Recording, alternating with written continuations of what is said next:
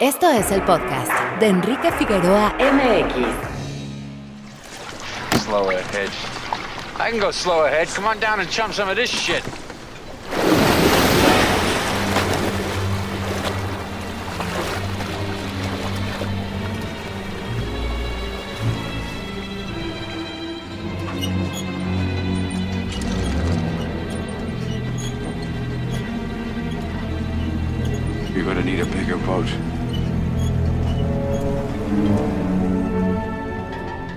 Muy buenos días, tardes o noches, bienvenidos a un episodio más de este podcast. Les saluda Enrique Figueroa Anaya y ya sé que soy un cassette eh, repetidos, ya saben que me gustan mucho los, los cassettes.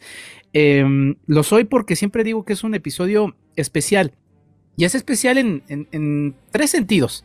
Primero, porque voy a recibir a un gran amigo, que es el gran Rana Funk, y quien está del otro lado de la pantalla en esta grabación virtual que estamos haciendo para este podcast. ¿Cómo estás, mi querido Rana? Bienvenido. Muy bien, amigo. Muchas gracias por invitarme, sobre todo para esta ocasión especial que ahora lo dirás. Y, la verdad que es un honor, un honor eh, que me hayas invitado para ver de esta película que para mí es, sin dudas, una de las mejores películas de la historia. Sí, sí, sin duda. Justamente ese es el segundo elemento. Estamos hablando de un clásico. Vamos a hablar de un clásico que es Tiburón de 1975 y no solamente de un clásico en la filmografía de Steven Spielberg, sino un clásico del cine, así hay que decirlo. Y bueno, Steven Spielberg creo que también es uno de esos realizadores, mi querido eh, Rana, que todos los cinéfilos abrazamos. Y ese es el segundo motivo. Y el tercero, porque de alguna manera, mi querido Rana, tú me estás dando mi regalo de cumpleaños porque el 17 de enero es mi cumpleaños, este sale el 16 de enero. Entonces, este es mi episodio de cumpleaños y lo que he hecho es tratar de hablar de algunas cosas que me gustan mucho. Todo me gusta mucho, pero en este caso, pues decidí hacerlo con Tiburón, que se reestrena en, eh, bueno, ya se reestrenó para la gente que nos está escuchando cuando sale este podcast, en dos dimensiones y en tres dimensiones. Mi querido Rana, eh, ¿cuándo fue la primera vez eh, que viste eh, justamente Tiburón o Mira, Jaws? justo- sí, o Jaws, ¿no? Que además en, en la traducción correcta no sería tiburón, sino que serían como esas, esas Mandíbulas. Sí, esas Sí. mandíbulas de, de tiburón justamente, que tan presentes las tenemos durante la película en varios momentos. Mira, justamente cuando me invitaste, lo primero que me puse a pensar es eso, y, y te voy a ser sincero, no tengo el recuerdo exacto. Yo nací en el 76, un año después del estreno mundial, seguramente en Argentina, lo debería checar. No debe haber llegado en ese momento porque en esa época además era complicado, época militar, ¿no? Claro. Había muchas restricciones, pero estoy casi convencido que algún VHS habrá aparecido en mi casa, que es una casa, sobre todo mi mamá cinéfila, eh, que fue la que de alguna manera me inculcó la- el amor al cine, eh, y debe haber sido o, o en un VHS o, al- o en alguna eh, vez, me imagino, después de mediados de los 80, habrá salido en la televisión y obviamente me, me- me cautivó. Después si es una película que yo mismo me compré, que yo mismo iba al- a los videoclubs y la alquilaba, la rentaba y después cuando apareció el DVD obviamente obtuve mi primera copia. Tengo varias copias de Tiburón, en, viste que van saliendo décimo aniversario, 20 aniversario, bla, bla, bla. Eh, se convirtió claramente en un clásico. Pero quiero solamente decir una cosa que lo decías de Spielberg. Yo nací y, y toda mi infancia fue Spielberg, ¿no? Y hasta el día de hoy sigo viendo sus películas. Bueno, eh, en estos días justamente que estás estrenando este programa se va a estrenar también de Fablemans, que es una especie de autobiografía, ¿no? En pantalla. Eh, definitivamente para mí es, es, es el director que seguramente, al lado de George Lucas con Star Wars, eh, me, me trajo este inicio hacia el amor al cine. Eh, así que, como te digo, seguramente fue en televisión y la única vez que la pude ver en cine fue hace unos días que te encontré en este reestreno. eh, tristemente en 3D y tristemente porque no soy muy fan del, del formato y creo que es una película que claramente no, no fue hecha obviamente para el formato porque no existía esa tecnología, pero bueno, qué bueno poder haber disfrutado de Tiburón en pantalla grande, ¿no? Sí, así es, yo comparto el mismo sentimiento, fue así de, bueno, voy a verla en pantalla grande, aunque sea en 3D, ¿no? Eh, hay que decirlo que la versión que, se estrenó en 3D no se ve mal, o sea, no se ve mal, no, como dice Rana, pues no es el formato ideal porque pues no es el formato original, pero no se ve mal, o sea, creo que está disfrutable. Fíjate, Rana, a mí, ya que estabas hablando de los 80 y demás, me daba mucha, este, me dio mucha gracia porque me acordé de Volver al Futuro 2 en donde va a haber eh, Marty McFly que está estrenada, La pantalla, no sé sí. qué número, y Sí, está en 40 y 3D. algo. Sí, está en 3D. sa- sa- sale de la pantalla como si se, se lo va a comer, ¿no? A él y, y es Exacto, increíble. entonces verdad, dije, pues qué curioso, en el futuro estamos viendo, no es, no, es que sí hubo muchas otras tiburones, pero, Pero en- mira, 3D. justo, yo te iba a decir, Tiburón 3, yo sí la vi en 3D en el momento del estreno, porque fue de las primeras con los lentecitos de un costado rojo y un costado azul, y me tocó ver Tiburón 3 en el cine, en estreno, que debe haber sido una de las primeras películas en 3D. que si no me equivoco, era así, literal, Just 3D, ¿no? Así era el Sí, nombre. Exactamente, Y exactamente. que además tiene escenas, este, pues, pues muy curiosas. Ahí, Muy- búsquenla. Sí, sí, tal cual, tal cual. Es una película curiosa, ya todas esas fuera de la mano de, de Steven Spielberg. Sí. Pero además, eh, mi querido Rana, pues estamos hablando también de una película eh, fundamental. Para nosotros ya son pues, comunes, eh, quizá la más reciente, me acuerdo, Megalodón, eh, películas de monstruos, de animales. Digo, también en los, en los años 50 había, pero estos blockbusters también, los blockbusters también son algo que son comunes, los estrenos veraniegos. Pero Joss comenzó todo. Comenzó todo. Es, de hecho, se, se dice y, y- y coincido, digo, sin haber vivido la época anterior, Sí. es el primer blockbuster, ¿no? Eh, es la primera, es la película que más, hasta ese momento, más recaudó en el cine, hasta que apareció, bueno, el fenómeno Star Wars, pero son esas primeras eh, películas que, a ver, no solo era una experiencia en el cine, sino después era el merchandising, eh, creo que la charla, lo que debe haber sido el salir del cine, eh, comentársela a tus amigos, volver a ir con tus amigos al cine, porque en esa época creo que la experiencia social era mucho más grande, tristemente, que ahora, bueno, que sabemos todo lo que está pasando con el cine, eh, pero debe haber sido una locura eh, ver cómo esa gente se asustaba real, real, de este eh, monstruo, porque de- también es un monstruo, ¿no? Marino, tristemente, está tratado de esa manera, pero para que justamente funcione esta cuestión del terror en el cine, eh, lo que debe haber sido la locura de ver es- esos primeros, esas primeras eh, personas, de hecho la película empieza, ¿no? Con, con una niña que va a, nadar al océano y, y básicamente el tiburón se la, se la come.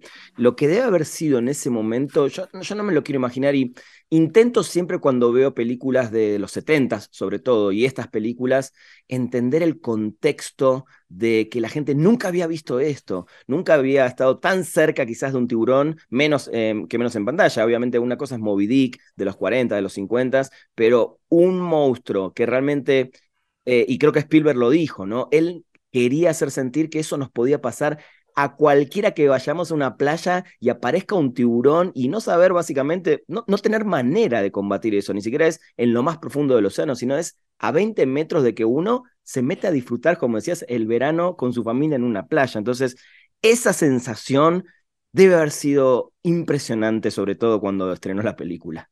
Sí, sí, sin duda.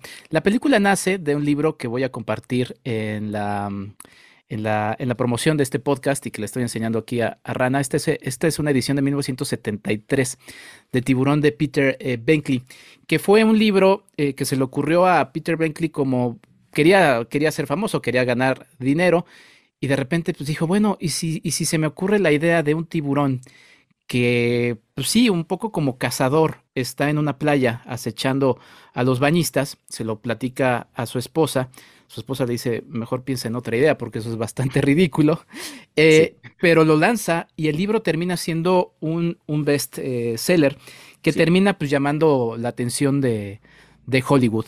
Después de mm, varias este, mm, planes, termina en las manos de Steven Spielberg. Eh, había dos productores que se lo habían encargado a otro director llamado Dick Richards, eh, que justamente con esto que decía Rana de las ballenas y demás, pues bueno, se dice que Dick eh, Richards pues, se refería al tiburón como ballena. Entonces como que los productores dijeron, a ver, tenemos un problema cuando el director de la película de tiburón se refiere al monstruo como, como ballena. Entonces, eh, pues confiaron en Steven, en Steven Spielberg, que era un joven director.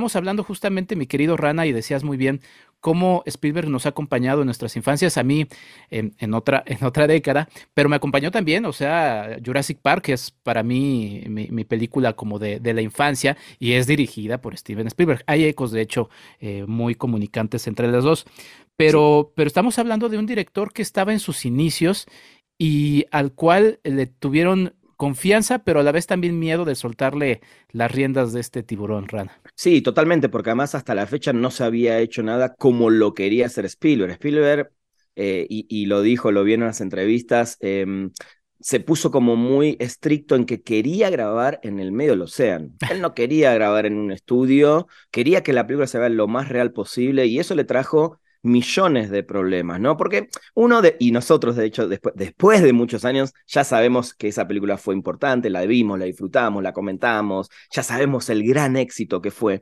pero en el, en el hacer, en esos días que había que hacerla, eh, fue todo un caos. Eh, de hecho, el, el guion se reescribía noche a noche, noche a noche decían qué iban a filmar al otro día. Eh, esa producción que creo que tenía casi 3 millones y medio de dólares, de, le dijeron, ok, te vamos a poner este dinero, que para esa época era muchísimo dinero, y más para un director que todavía no era conocido, no era lo que es hoy, eh, se dobló, se fue a casi 9 millones de dólares, o sea, se le fue por completo de las manos porque los tiburones se rompían, porque el, la orca, que era el barco donde se meten finalmente uh -huh. a ir a cazarlo, había dos y uno se hundía, bueno, una cantidad de cosas. Y como dijiste, eh, fue muy difícil adaptar también la novela al guion para que Spielberg logre mostrar de la manera en que él quería mostrar, porque él, a él le gustó la novela, pero dicen que lo que más le encantó y que creo que es mi parte favorita y la de todos de, la película es ya cuando salen en la horca, cuando salen en el barco a cazar al tiburón, ¿no? Todo, todo el previo es, entretenido, está buenísimo, pero una vez que están ellos tres solitos en el medio del océano, se me hace, se me hace una cosa nunca vista en el cine para mí. Ni, ni al día de hoy, tres personas arriba de un barco logran eh, ponerme eh, en el mood de, de, esta película como lo logra Tiburón. Entonces, pasaron un montón de escritores, no le encontraban la vuelta, eh, querían entender cómo el director quería retratar a este tiburón y no es lo mismo que como está retratado en el libro. Inclusive en el libro, eh, eh, este capitán Quint ¿no? De, del barco era un tipo mucho más complicado, más obsceno y obviamente me imagino que el estudio tampoco quería hacer una película que no vayan a verla en familia, ¿no? Que, que, que no sea justamente este éxito.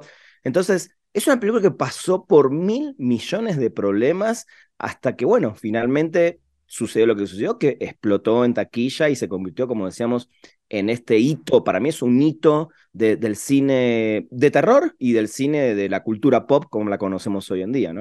Justamente, y ahora que bien lo mencionas, te iba a preguntar, ¿cómo, cómo la clasificabas, no? Porque mm. mencionas la palabra terror y mencionas justamente este, pues esta parte que termina siendo la, la central de la película, el barco, estar en la nada, ¿no?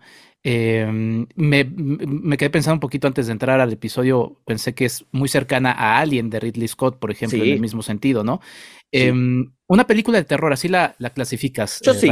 Yo sí, sí, creo que en el, fondo sí, porque ponernos a, a, a, inventar una clasificación, ¿no? Que, que, que, meta el terror, que meta esta cosa de, de, de, animales o de monstruos o de acción, porque la película tiene mucha acción. Sí. Yo creo que en definitiva, si me preguntas en qué género la encajo, 100% y definitivamente en el género de terror. Eh, porque es una película que te asusta, es una película que te hace vivir momentos donde sí te da terror, te da miedo eh, combatir a este animal, uno de los más entre comillas, que nos hicieron creer, quizás con esta película, sobre todo, más peligrosos de, de, del planeta Tierra, ¿no? Cuando seguramente es un. Nada, es un animal que intenta sobrevivir en el ambiente donde nació, creció y va a morir, básicamente, ¿no? Entonces sí, sí la, sí la, la pongo. Cuando me preguntas películas de terror, seguramente te voy a nombrar tiburón, seguramente. Sí, sin duda, interesante. Eh, ahora que mencionabas de, del pobre tiburón, me, me metí a, Letterboxd nada más a, a, ver, siempre me gusta ver los comentarios de la gente y Ajá. había uno que me daba mucha risa de, es la película de tres borrachos que van a matar a un animal que simplemente tenía, tenía hambre, digo, es una lectura muy simplista, pero cuando lo ves dices, pues sí, pobre tiburón, rana, solo tenía pobre hambre. Tiburón, tal cual, tal cual. Igual pobres los tipos, porque de borracho pobre, solo uno en tal caso, ¿no? Quint, Exacto. ¿no? Que era un tipo que sí definitivamente se notaba que venía de, de otro tipo de historias, de otro tipo de vida. Los otros podríamos decir que estaban un poquito más privilegiados en, en sus derechos y, y, en lo que tenían a favor, ¿no? Que son sí. los que terminan vivos. Mira, qué casualidad, ¿no? Exacto. Estoy preparando un, un, episodio en donde vamos a revisar toda la filmografía de, de Steven Spielberg, mi querido wow. Rana. Y, y, y, es interesante ver esta película en sus inicios, porque estamos justamente en los, en los inicios de la genialidad de este director. Tú decías que defendió la idea de grabar en alta mar. Em, ellos decían, pues no, mejor en, en los estudios con el agua controlada. De hecho, el propio tiburón que fue diseñado por Bob Matty, quien era un experto en efectos especiales y quien también diseñó el calamar de 20.000 leguas de viaje submarino. Eh, ese tiburón estaba diseñado para, para agua pues, de estudio, para agua dulce.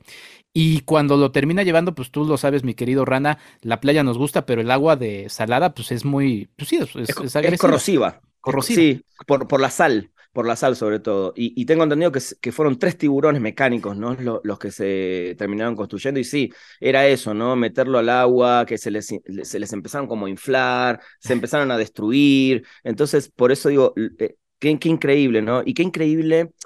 Em, qué, qué, escuela la de Steven Spielberg para todo lo que vino después, porque durante muchísimos años todo siguió siendo mecánico, todo siguió siendo manual. Hoy conocemos el CGI, hoy, hay tantas técnicas que seguramente hasta, mira, no, no, quiero que ningún cinéfilo de la vieja escuela se me vuelva en contra, pero hasta se ven mejor, ¿no? Mm. Em, ciertas cosas, ¿no? Eh, cuando está mm. muy bien manejada la tecnología realmente ayuda, creo que ayuda y ayuda en los procesos y en los tiempos, sobre todo, pero lo que debe haber sido. Pero mira, volvamos un poquito porque a mí me interesa mucho decir esto.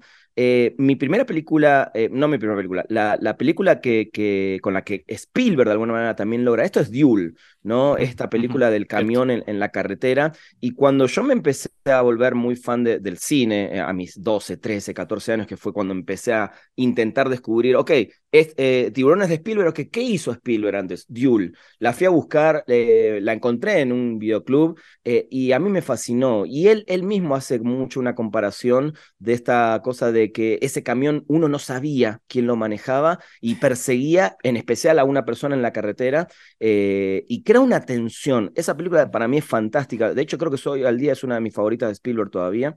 Eh, también con bajísimo presupuesto, una película para televisión. Eh, y creo que él tomó mucho de, de, de, lo que hizo en esa película para poner en Tiburón, porque al Tiburón por, por, motivos que sí, eh, no era el mejor tiburón del mundo, entonces cuando lo veías podría ser que decías, ah, pero esto es un robot. creo que están muy bien las tomas para que trates de no, no, no confundirlo, pero el mostrar menos al tiburón y el mostrar más la desesperación de la gente es con la que él juega en tiburón y creo que ese es el eh, y después hablaremos del, otro punto que es la música, pero ese, es, e, ese creo que es el punto crucial para que esta película eh, funcione, que es la desesperación de la gente y no ver tanto eh, al tiburón, sino verlo en los momentos justos, ¿no? Pero creo que juega con las emociones humanas y para mí eso es lo mejor que tiene Tiburón. Sí, importantísimo la referencia que dices de, de Dul. Te, agradezco que la pongas sobre la mesa, mi querido Rana, porque mm, sí, o sea, cuando se nos dice la premisa de Dul es, sencillísima. Es un eh, camión, un tráiler que está persiguiendo a un, a un auto a lo largo de la carretera. Punto. Y entonces alguien dice, y de eso vas a hacer una película, ¿por qué no haces un cortometraje, no? Y, y la verdad es que la película funciona muy bien. Eh, termina justamente como tú dices, dándonos el elemento de tensión a lo largo de la, de la cinta. Y de alguna manera, pues sí, como bien dices, la segunda secuencia de, Tiburón o la, o la, parte central, pues termina siendo un poco eso. O sea, no, no vemos la, la amenaza en, en, algunas partes. Em, no necesitamos también verlo y también termina siendo emocionante la persecución a un tiburón. O sea, también es un poquito como la misma premisa de, de Dul.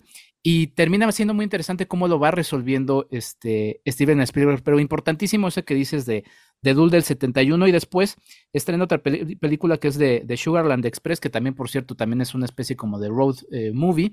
O sea, también le nunca, nunca, la vi. Nunca la vi. Ah, fíjate que es una película muy, muy interesante. Em, es muy linda de revisar. Eh, ahorita se me va el nombre de los, de los dos protagonistas, pero es una película en la que son dos eh, ladrones eh, jóvenes que están siendo perseguidos por la policía y ahí va, hay mucho, mucho diálogo, pero es una, es una road movie sobre ellos y termina siendo un poquito hasta dolorosa hacia el final. hizo una retrospectiva recientemente Cinemanía, en donde la puso como parte de sus películas y de hecho eh, pues están, o sea, va a haber mucho Steven Spielberg. ¿Será, mi querido Rana, que, que, que, es un preludio a que pueda ganar el, Oscar? Ah, bueno, sí, pensé que nos íbamos a ir un poquito más adelante. Ah, no, no, no, no, no, por favor. Estoy tocando madera, no, no, ¿qué pasó? Eh, sí, mira, qué bueno, este programa sale antes, entonces podríamos arriesgar. Yo creo que tiene muchas chances. Eh, no la considero para nada la mejor película del año, sí está en mi top 10, sí está en mi top 10 de Fableman, pero puede ser, puede ser porque justamente su historia, Hollywood lo ama, ¿Quién no ama a Spielberg, no? Em, y, no me enojaría que se lo den por Fableman cuando igual considero que tiene miles de películas mejores, pero bueno, de alguna manera el, autorretratarse y, mostrar lo que pasaba en su vida con su familia y todo, a mí me parece increíble. Em, pero bueno, veremos qué pasa, ¿no? Sabemos que los Oscars son más una diversión que, que, otra cosa, ¿no? Exacto. Pero bueno, sí, importante también lo que decía Rana sobre el, el terror, porque nada más redondeando la idea que les decía de estos inicios de Spielberg como director, y a mí lo que me gusta también de los, de los realizadores, la propia historia de Lucas que también decías, Rana, es como frente a la adversidad, estos realizadores lo que usaron fue la creatividad, ¿no? Eh, en el caso de Lucas, pues no, no tenía forma de crear lo que quería crear, entonces crea una empresa, crea todo un, un, proyecto que además hay un documental precioso ahí de, de, de, ILM en, en, Disney Plus donde ustedes pueden ver toda esa magia. Pero en el caso de, de, Spielberg, lo que decía Rana, o sea, de Black, debacle logística, ¿no?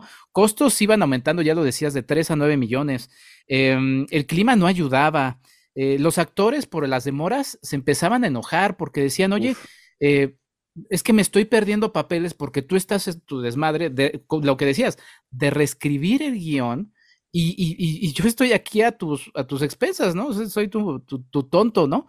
Em, el propio Scheider, que era un actor pues muy calmado, decían por ahí que también en un momento pues estalló. Eh, y, Spielberg la verdad es que terminó pues muy preocupado porque pues a nivel producción fue un caos. O sea, a nivel producción sí, digamos que no fue este ejemplo a, a, seguir, aunque todo lo demás este, sí terminó siendo importante. Y en esta creatividad eh, pues se les descomponía el tiburón eh, a cada rato, que le llamaron Bruce en nombre, en honor al, abogado de, Steven Spielberg, y, se les descomponía, y hay muchas escenas como la de los botes, en donde no vemos al tiburón, pero está el tiburón y, nos da la atención del tiburón. Y vemos esto del juego de los barriles, ¿no? De cómo le crean los barriles y lo único que se ve son barriles yendo de un lado al otro. Una cosa más también que decías recién, esta gente que va a perseguir al tiburón pero esa persecución se, se, da vuelta. El, tiburón es el que los empieza a acosar a ellos y a ah, perseguir a ellos, ¿no? E, eso me parece fantástico. E, esa tensión cuando el tiburón empieza a golpear el barco en esa noche que están ahí, eh, emborrachándose justamente eh, y, contando sus, sus, sus, miedos, sus pasados. E, esa, esa escena para mí es de las mejores que, que vi en mi vida. Eh, y después otra cosa, el mismo Spielberg estuvo a punto de retirarse también, inclusive antes de empezar a rodar porque mm, sabía que todo se le en un momento se dio cuenta que todo se le podía ir a cualquier lado, ¿no? Por, por, todo lo que, lo, que, lo que venía. Y Universal, eh, dicen que uno de los productores de Universal le dijo, por favor, no te vayas, haz esta y las próximas no sé cuántas películas te las damos, te las solventamos, te las pagamos, ¿no? Entonces fue, fue una lucha ahí impresionante. Eh, y dicen que este mismo Robert Shaw, que es el que hace de Queen, este actor que tristemente falleció muy joven, un par de años después de, de Tiburón, em, también empezó a tener muchos problemas con Richard Dreyfuss, que era un, actor joven, que, había tenido buenas críticas en, una película que acababa de hacer, cuando él también eh, había dicho, uy, si esta película no me va bien, em, eh, toma el papel de tiburón, eh, de, este oceanógrafo, no me acuerdo el, título exacto de su personaje, em, y hubo, sí, mucha, mucha tensión, sumado a que se morían de calor todos los días, se terminaban quemando, luchando contra todo. Debe haber sido un caos hermoso de poder hoy ver un documental de, de, de, un backstage de todo eso, ¿no? Pero no se lo regala a nadie lo que debe haber sido la producción y estar el día a día en, en, esos, en esos eh, barcos o en los lugares donde tenían que estar para, para filmar el día a día, ¿no? Sí, por ahí vi, la verdad es que yo no lo he visto, que sí hay un documental de 2010, si no me equivoco, de Joss, en donde justamente entrevistan a algunos de los presentes. Em, pero sí, quería regresar a esa escena que decías, de que es ejemplo del terror de, de, Spielberg, que por cierto, eh, y él menciona, pensó en, en, Hitchcock, o sea, dijo que cómo habría resuelto Hitchcock, a quien él, él admiraba como, como otros muchos cineastas. Em, pero esa escena en la que están relatando en la noche y, están bebiendo, y cuando Quint toma la palabra y empieza a relatar la historia de la, de la Segunda eh, Guerra Mundial, si no me equivoco, del USS Indianapolis, la, nave que, eh, que, va a llevar la, bomba atómica, em, solamente con un relato, sin tiburón en escena, sin efectos especiales, solamente la magia del guion y la magia de la cámara de Spielberg, y, bueno, pues también ahí el papel de, de Shaw como Quint, eh, nos da terror. A mí me acuerdo que sí. es una de las escenas que decía, híjole, eso estaría padre también hacerlo hasta película. No sé si se haya hecho película de ese momento, pero, pero sí es una de las escenas eh, favoritas, Rana, sin duda. Sí, totalmente. Y además se dice que ellos improvisaban muchos diálogos. Vaya a saber uno si ese, esa historia realmente él la inventó en el momento, o la conocía, o la vivió, o se la contó un amigo que sí volvió de la guerra pero es tremenda. Eh, a mí, e, ese momento creo que es mi favorito de la película. Eh, y no está el tiburón, hasta que sí después empieza a golpear, ¿no? Empieza a golpear el tiburón eh, y empieza a romper un poco el, barco, pero ese momento para mí es impresionante y es como dijiste, ahí la cámara, esos primeros planos son únicos. no sé, quizás sí tendría que revisitar mucho la, filmografía de Hitchcock para ver hasta dónde también Spielberg en, eh, trajo todo eso a su película, ¿no? Pero sí lo dijo, ¿no?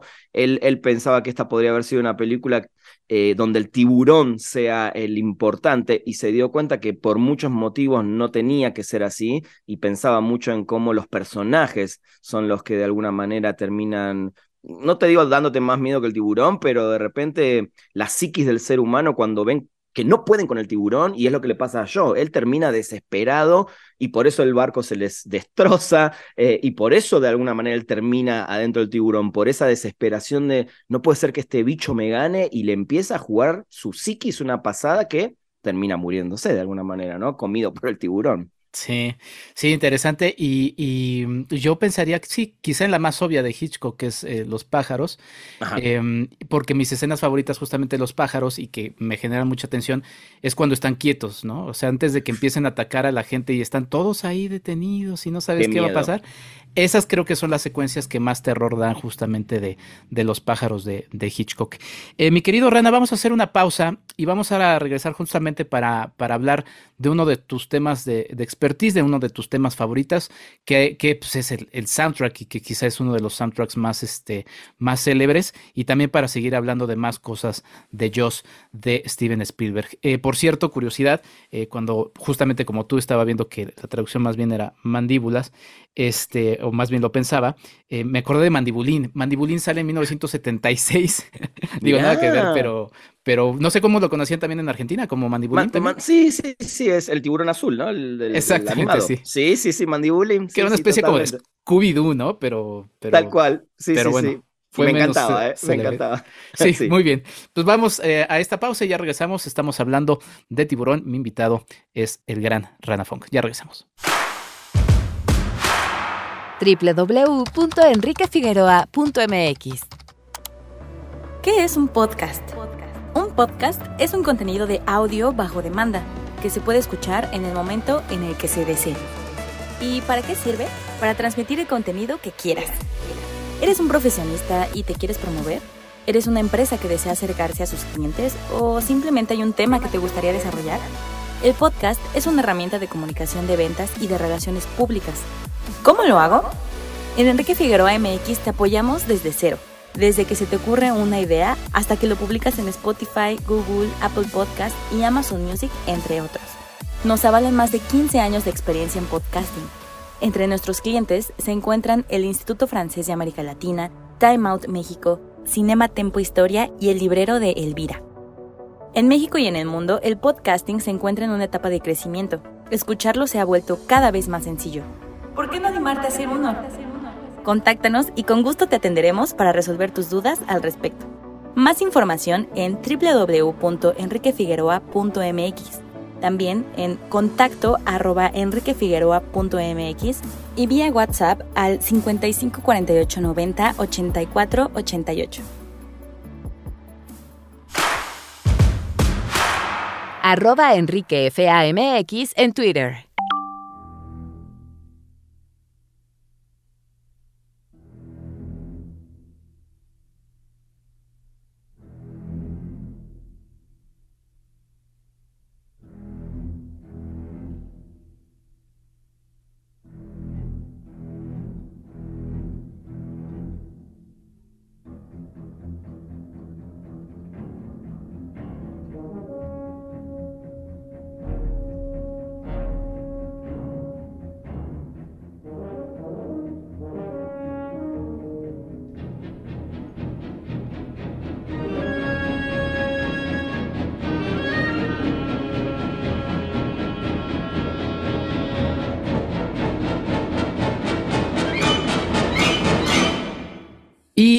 Con el ritmo tema central de Tiburón de Steven Spielberg, el tema compuesto por John Williams, es que regresamos a este segundo bloque. Estoy con el gran Ranafón que estamos hablando de Tiburón, se está reestrenando en estos días para la gente que está escuchando el podcast en el momento en el que se lanza, saludos a la gente en el futuro, eh, en pantallas grandes, entonces es una gran oportunidad.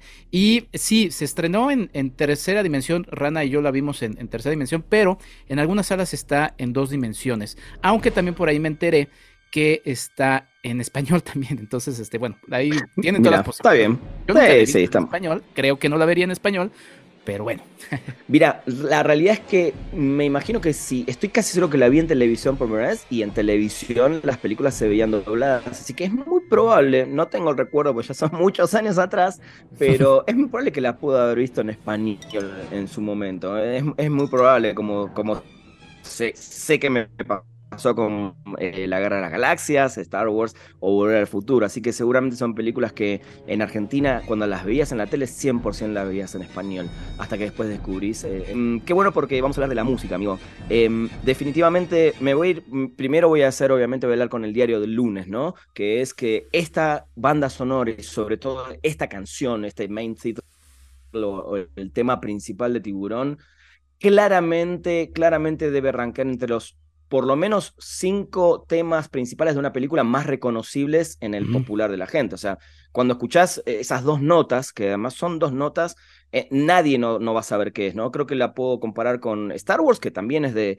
de, de, John Williams, con la, El Padrino, eh, y no sé, dos o tres más, ¿eh? que son las más reconocidas. Y definitivamente marcó, a ver, marcó por un lado para Spielberg marcó que esta película termine de funcionar, que sin la música o sin esa banda sonora vaya a saber uno dónde hubiera quedado esta película. Creo que la música es fundamental. Para John Williams, el mismo Williams dijo, este es el inicio real de, mi carrera. El inicio, esta es la banda sonora que hizo que yo fuese después quien fui, que lo siga llamando Spielberg, que lo llamen los, los mejores estudios, los mejores directores, eh, y así fue la carrera de John Williams en un ascenso impresionante. Y lo más divertido es que él se la cantó por teléfono, ¿no? Le, cantó las dos notas, le dijo, así va a ser, ton, ton, ton. y Spielberg en un momento le dijo, perdón por la palabra, dijo, me estás jodiendo, ¿qué, es? ¿En serio? ¿No? Eh, entonces hubo también una cosa ahí de confiar el uno en el otro, ¿no? Y sobre todo el director en el, en el músico, que como dije, en ese momento, si bien John Williams ya había hecho muchas bandas sonoras, no era el John Williams que todos conocen hoy en día y que, y que hizo después los himnos eh, sonoros de las películas que conocemos, ¿no? Star Wars, Harry Potter, Indiana Jones, etcétera, etcétera, etcétera.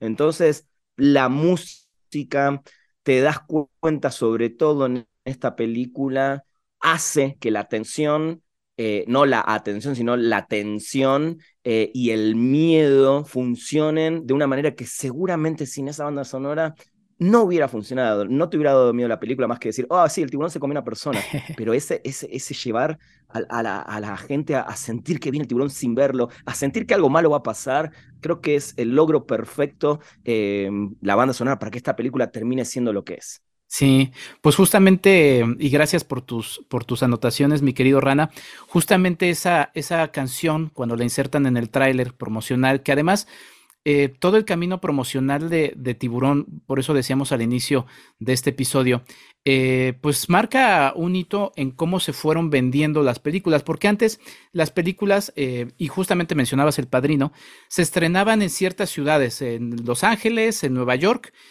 como para generar un poquito el boca a boca en otras ciudades, ¿no? Em, el Padrino pues se lanzó un poco rompiendo ese esquema, estrenándose en, todos los cines, pero también un poquito por la, por la idea de vean lo, buena que es la película. Y Tiburón se arriesgó porque no sabían exactamente qué, tipo de producto tenían, lo, fueron probando, em, eh, tuvo reacciones interesantes por parte de la audiencia y se atrevieron a lanzarla en 800 eh, pantallas de aquellos años. Eh, y también en un momento importantísimo que fue el verano. Pero bueno, iba un poquito con el tema musical, porque lo lanzan eh, el, tráiler justamente en televisión y el tema musical es el que, el que, el que impacta. Que conecta. Y, conecta. Y de alguna manera, pues así, bueno, así también empieza la, película. Marca eso, ¿no? O sea, tú escuchas la canción y, estás viendo al tiburón ahí acechando. Este, que no lo ves Y no lo ves, O sea, lo- exacto.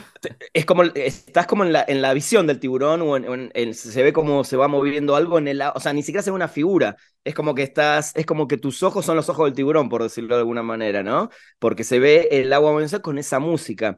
Eh, y esa es para mí el, el- el- gran acierto de la película, ¿no? Eh, que lo dijiste hace un rato, Alien era lo mismo, fue lo mismo.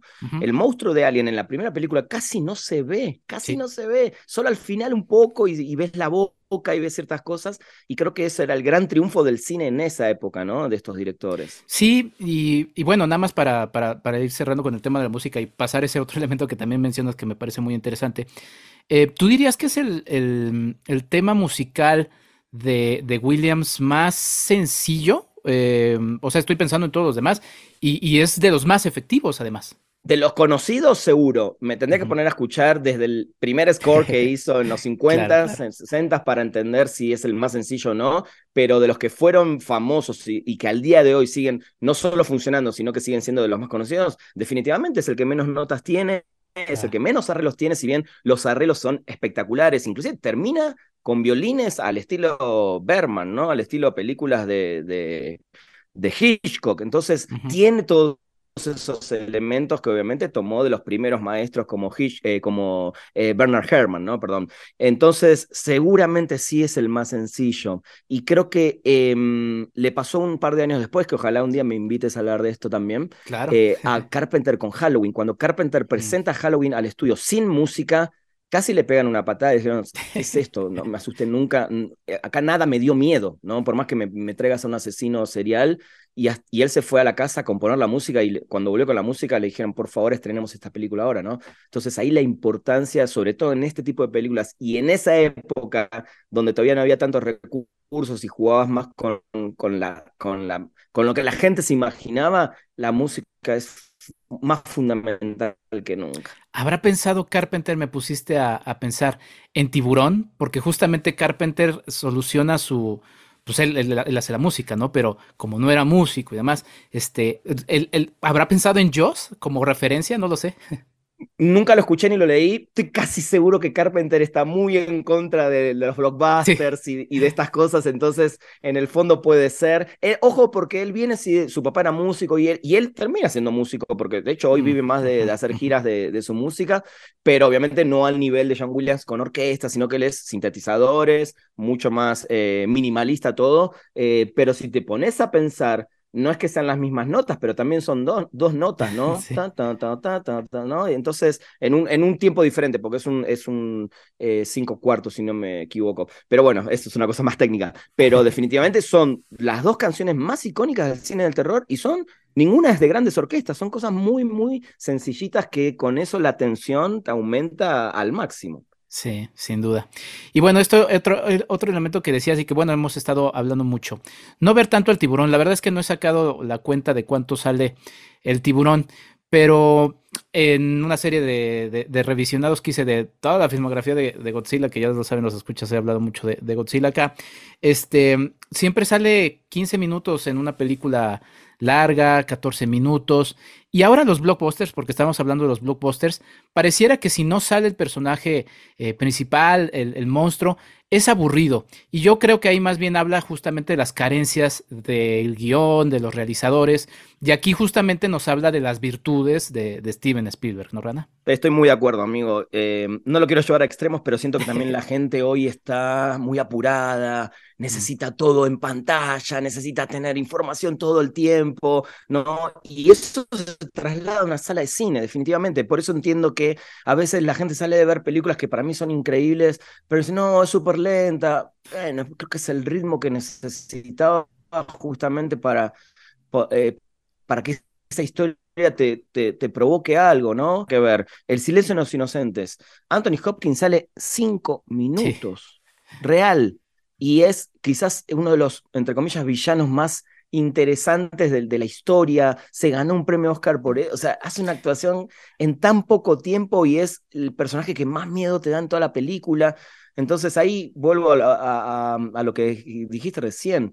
Qué importante cuando una historia es buena que no necesites realmente ver, en este caso, bueno, tanto tiempo o al tiburón o al alien en su momento o, a quien sea, ¿no? Eh, o, a Godzilla, ¿no? Como, decís, eh, eh, como dijiste recién. Cuando una historia es buena y te saben llevar y está bien acompañada y los actores hacen increíbles actuaciones y la música acompaña, no hay con qué darle a eso. A mí dame toda la vida algo así y no alguien que te está mostrando en pantalla al, villano todo el tiempo para que te dé miedo o te dé un susto, ¿no? Creo que la tensión bien manejada creo que es cuando menos ves, más miedo te provoca. Sí, sí, absolutamente, mi querido Rana.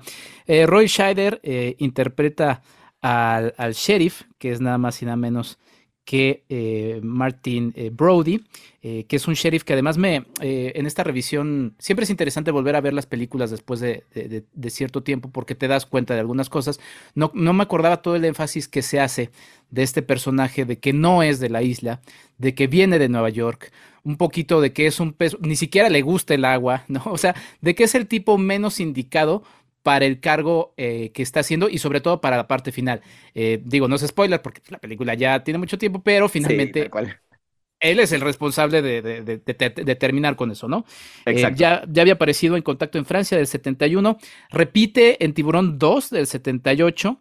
Em, luego está Robert Shaw, que también justamente ya lo habías mencionado. Se dice que durante la filmación generó muchos, muchos problemas, muchos conflictos. Finalmente, eh, posteriormente, pues, muere muy joven. Eh, él reconocido por su papel en el golpe del 73. Y Richard Dreyfus, que es una de esas caras que a mí siempre me gusta ver en el, en el cine y que siempre me gusta esta. Mm, también haré otro episodio de la amistad entre Lucas y Steven Spielberg. Eh, se lo recomiendo a eh, George Lucas y se dice que el propio Richard Dreyfuss ayudó a Steven Spielberg a dirigir a sus actores en Locura de Verano, lo cual tampoco se me hace extraño porque a Lucas no le gusta la gente.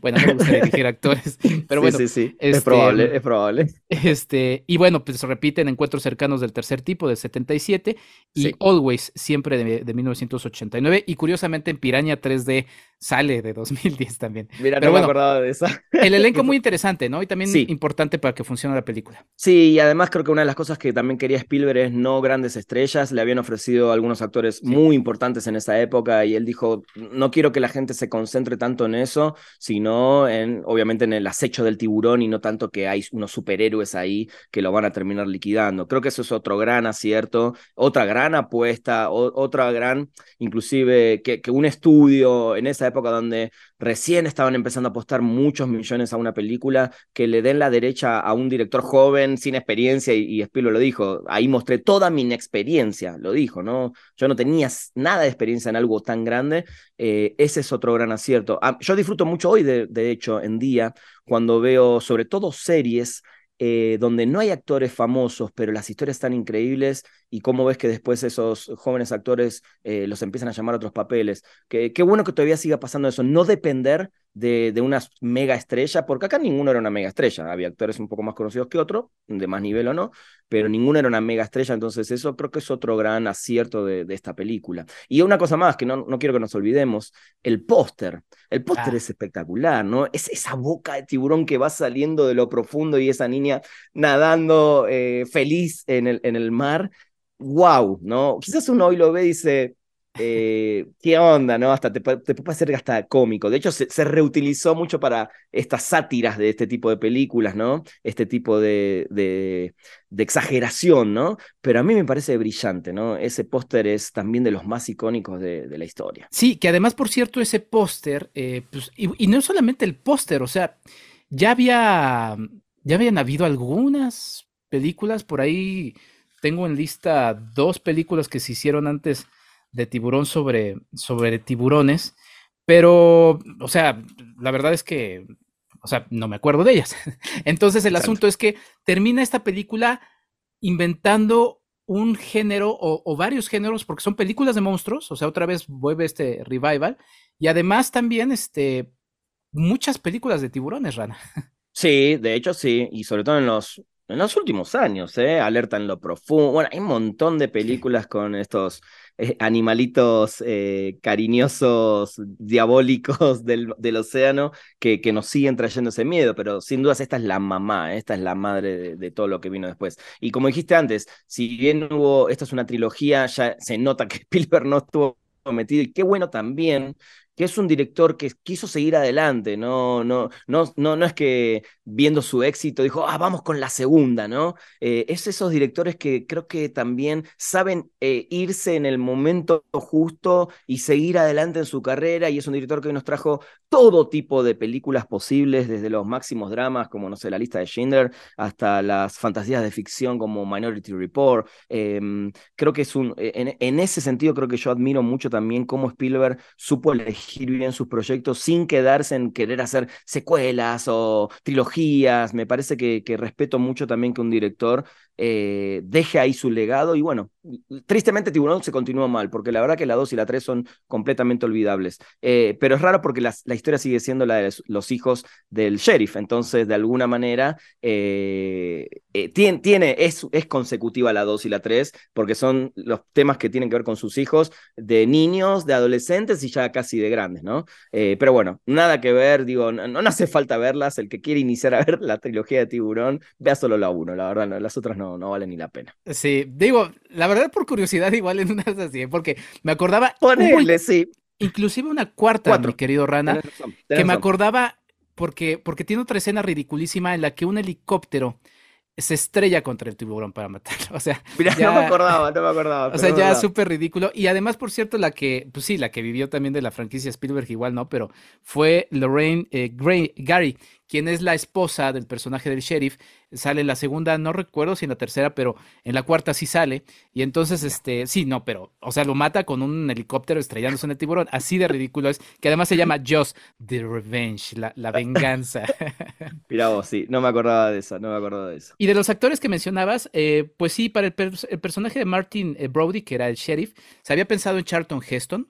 Eh, Spielberg no lo quería porque decía que era un tipo muy duro por, y quería alguien que también mostrara un poquito esa, esa parte, pues inocente, paternal, ¿no? sí, inocente, sí. este, mm, cariñoso, paternal también, y creo que es algo sí. que también va a seguir a, a, Spielberg a lo largo de su filmografía. Me encanta esa escena en la que está con su hijo eh, preocupado. Exacto, haciendo muecas y de repente su hijo también está imitándolo.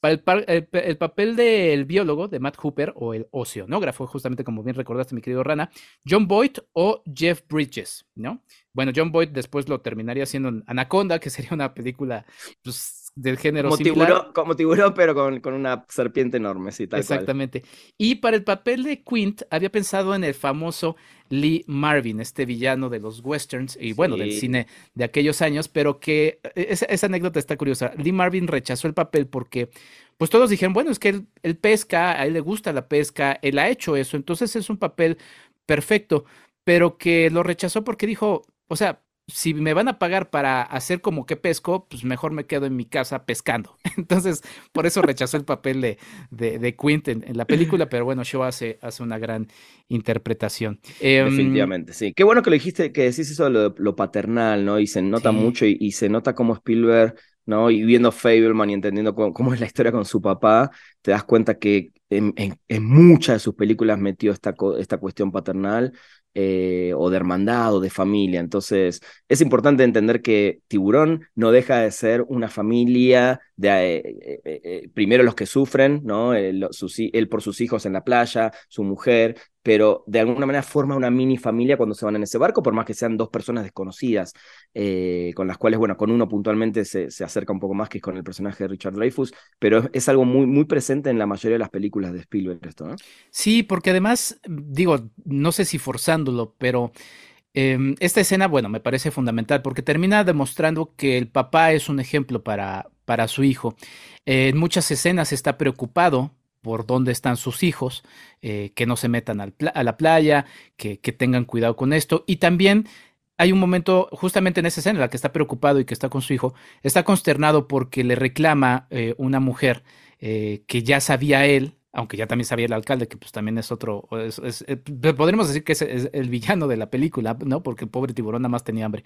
Este, que, que, que, se le que deja morir, o sea, bueno, que sabiendo que había ya un fallecimiento por tiburón, dejó abierta la, la, playa. Entonces, como que todas esas cosas se le vienen encima, más lo que ya habíamos comentado de que era un pez fuera del agua, que era alguien de Nueva York y demás. Entonces, como que a nivel familiar ya no vemos lo que sucede porque nada más regresan a la playa y ya no vemos eh, cómo lo reciben y eso. Pero nos queda claro que demostró y se demostró para toda la isla que era el tipo perfecto para eso porque pues, regresa finalmente como el héroe que, que, es después de todos los cuestionamientos y, situaciones. Entonces, digo, quizá forzándolo un poquito demasiado, pero es un, es un buen padre que termina encontrándose en una prueba y pues, termina regresando con su familia. Sí, quería decir dos cosas más, amigo. Eh, una, volviendo un poquito a la música, es muy, muy rápido. Eh, uno se queda siempre con el título principal, con la, con la música más famosa, pero el resto de la banda sonora, hay momentos son, que son muy hasta divertidos, que tienen que ver con aventura, y, se dice que eh, Spielberg medio que le pidió a John Williams algo que tenga que ver con, con esas aventuras de piratas, ¿no? Con esas películas de los 50 de orquesta, y si te pones a escuchar bien la banda sonora, tiene momentos muy de aventura la música, que me parece muy, muy, muy entretenido. Y otra, no sé si alguna vez alguien habló de esto, pero el otro día, cuando vimos la película nuevamente en el cine, eh, toda la primera parte donde este pueblo eh, quiere seguir con sus festejos, se hace la, la, junta con el alcalde y la gente del pueblo con los reclamos, me hizo acordar mucho cómo los Simpson retomaron muchos años después esta cuestión de esos pueblos como Springfield, donde casi como que les vale todo, pero que el show continúe. Entonces, las referencias que dejó también esto para lo que vino muchísimos años después, eh, es impresionante, pues yo me ponía a ver y digo, ¿cómo no vas a cerrar la playa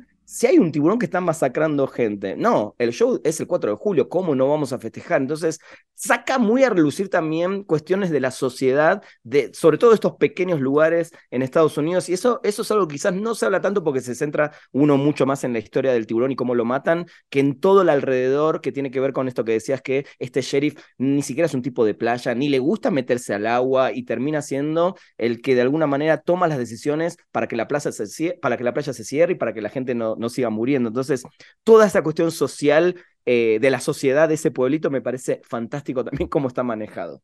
Fíjate que, bueno, primero la parte musical que, mencionas, este gran apunte lo voy a, revisar en ese, en ese tenor y esta parte de los Simpsons me parece alucinante. Fíjate que, por cierto, en la contraportada de la novela de Tiburón, un parrafito dice, los tiburones, y pone entre comillas, del pueblo, se oponen a la decisión del jefe de policía de cerrar las playas, pues eso supondría su ruina. Es decir, también están por lo menos en la contraportada aquí marcados como estos villanos y obviamente pues también la, o sea, ya sé, todos lo hemos visto recientemente a los ojos de la pandemia, pero pues, eh, apareció muchas veces esta escena del, del, alcalde queriendo abrir y no cerrar las cosas, justamente como sucedió en muchos momentos en la pandemia, cómo se querían forzar ciertos espectáculos y ciertos eventos pues, por el asunto de la, de la economía, como decía Bill Clinton, este, pues es la, es, la economía estúpido, ¿no? O sea, finalmente es uno de los grandes, este, pues villanos por lo menos en esta película, ¿no? Totalmente, estoy muy de acuerdo, estoy muy de acuerdo. Pues ahí está, Jaws se reestrenó en, en, cines, es una gran oportunidad para que ustedes vayan a verla y por cierto se van a estar, eh, a estar reestrenando otras películas, este, no sé si porque no hay otras películas que estrenar, no lo sé, pero yo amo que las, que las reestrenen, también me tocó ver eh, Jurassic Park en 3D, me acuerdo en su momento, hace unos años que la reestrenaron. Eh, E.T. se reestrenó también, no en 3D, pero se reestrenó también recientemente. Entonces, hace, por eso... hace poquito, hace poquito, perdón, fui a ver Robocop, eh, reestrenada en el cine, que sí me tocó en su momento verla en el cine, pero es una gran película. Y, yo también aplaudo mucho que estos clásicos, que muchos chicos, además, imposible que los hayan podido ver en cine. A mí hace mm, ocho años acá en México me tocó ver Pulp Fiction en cine por primera vez en el cine. Entonces, eh, sí agradezco mucho que de repente aparezcan estos reestrenos. Eh, creo que no es que le quita peso a los otros estrenos. Me parece que el problema, y ojalá lo, hablemos también en otro debate de, de hoy del cine, eh, son estos avatars y estos super blockbusters, que no tengo nada en contra de ellos, pero que las grandes cadenas acaparan las salas eh, con esas películas y no le dan el espacio a las, a las otras pequeñitas que ojalá se le diera, pero creo que también es importante rever el cine clásico y por qué el cine de hoy existe como existe si no hubiera sido por, por estas grandes películas que, que, que nosotros por nuestra edad no tuvimos manera de ver en el cine y hoy, gracias a la tecnología y un montón de cosas, sí las podemos ver, ¿no? Sí, sí, hay exhibidoras que han hecho como recientemente eh, estos restrenos, como decía Robocop, eh, la propia Alien también que se, que se reestrenó El Exorcista.